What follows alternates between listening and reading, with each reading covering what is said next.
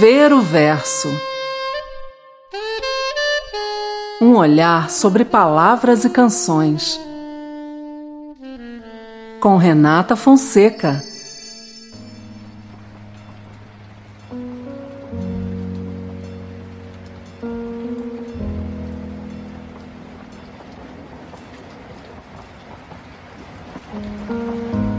Assim que o dia amanheceu lá no mar alto da paixão, dava para ver o tempo ruir.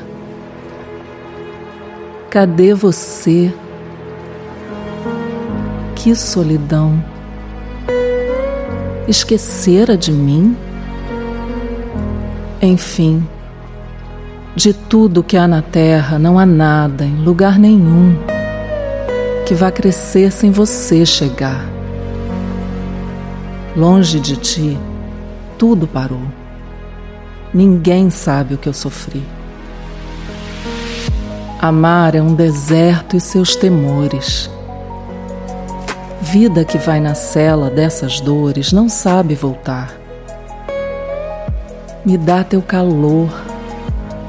Vem me fazer feliz porque eu te amo. Você deságua em mim e eu oceano, me esqueço que amar é quase uma dor. Só sei viver se for por você.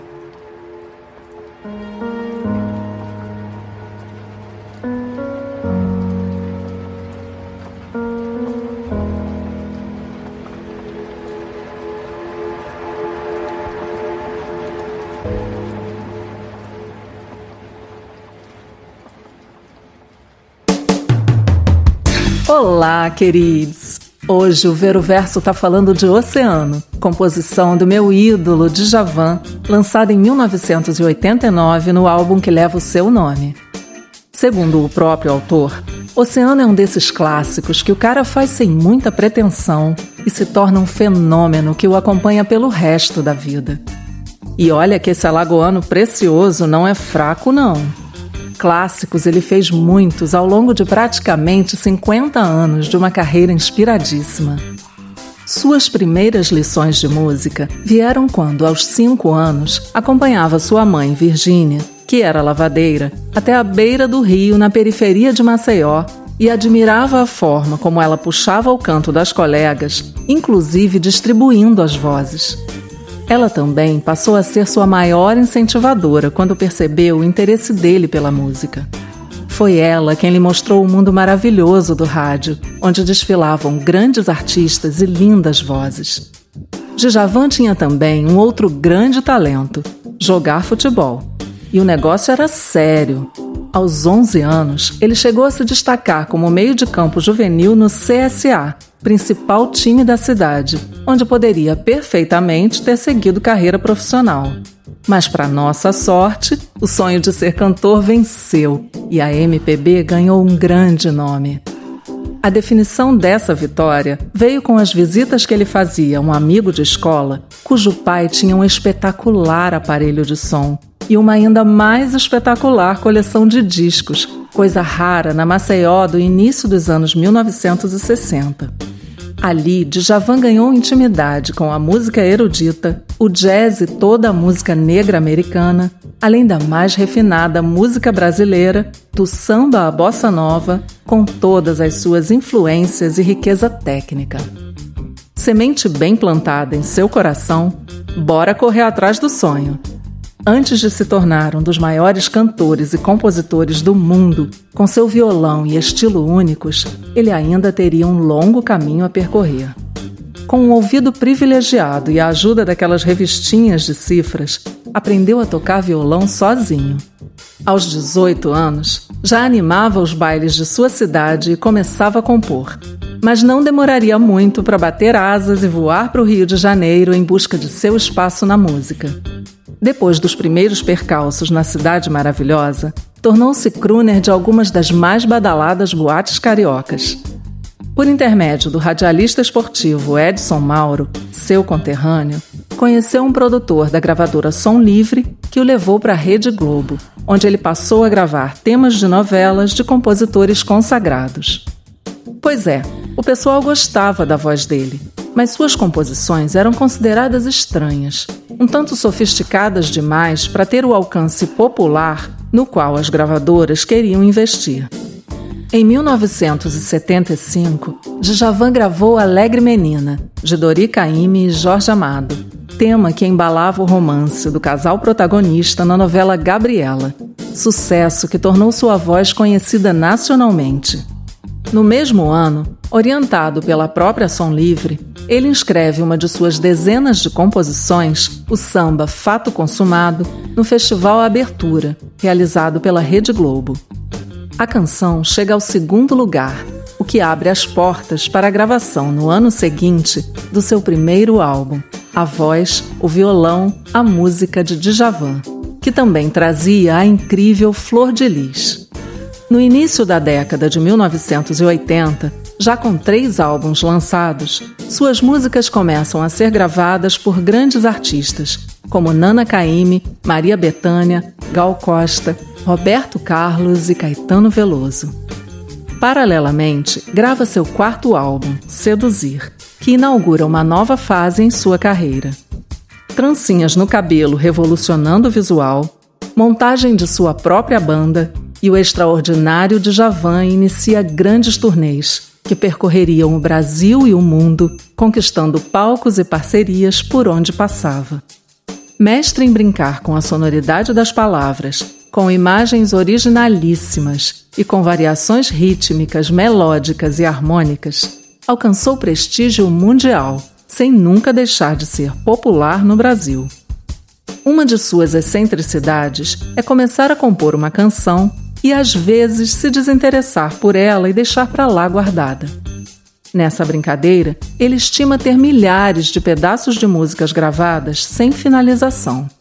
Oceano era uma dessas abandonadas quando foi encontrada por Flávia, filha de Djavan.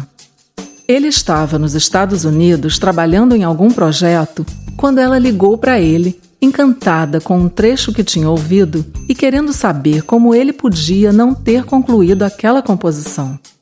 Djavan pediu então para ela lhe mostrar pelo telefone mesmo. Era a gravação de Oceano, com um esboço de letra ainda em espanhol. Ele concordou que era linda e, quando voltou para o Brasil, retomou a composição e completou a música, cinco anos após tê-la iniciado. A canção se tornou um fenômeno alavancou a venda do álbum, que chegou a 800 mil cópias, e foi parar, é claro, em uma novela da Rede Globo, Top Model. Além disso, é a responsável até hoje por um dos momentos mais bonitos de seus shows, quando ele fica só na voz e violão e a plateia canta emocionada. Como seria de se esperar de um clássico desse porte, teve inúmeras regravações, por Caetano Veloso, Emílio Santiago, Leni Andrade e Boca Livre, entre outros. Com uma letra bem popular, falando do sentimento de uma mulher sobre o desencontro de um amor e um instrumental de tirar o fôlego, Oceano recebeu em sua versão de estúdio um magnífico solo de ninguém menos que Paco de Lucia, virtuoso violonista e uma das maiores referências mundiais da música flamenca. O resultado é de uma beleza inebriante. O amanhecer em solidão, o tempo ruindo na sensação do abandono, a dor de uma ausência tão avassaladora que paralisa tudo. Riscos inerentes ao mergulho no deserto perigoso do amor. Na embriaguez da entrega, essa mulher se vê perdida de si mesma. Deseja que o rio apenas siga seu curso desaguando nela, que novamente, plena de amor, entende afinal seu próprio existir.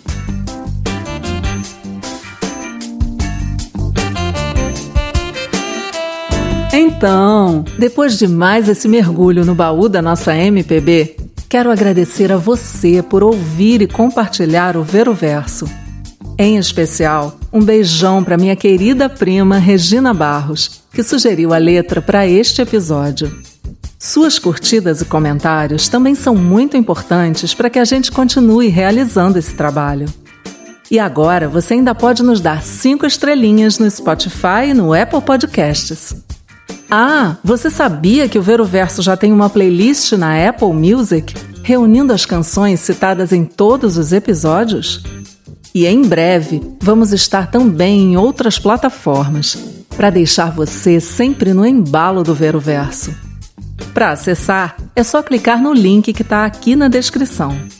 Se quiser sugerir letras de músicas para os nossos próximos encontros, é só deixar um comentário no YouTube, mandar um direct lá no Instagram ou um e-mail para renatafonsecalocutora.gmail.com. Estamos no YouTube, no Instagram e no Facebook como Renata Fonseca Locutora.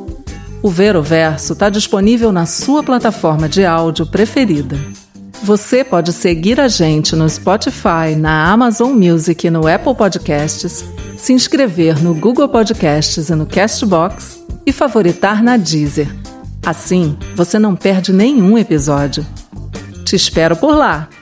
Beijo, beijo e até a próxima!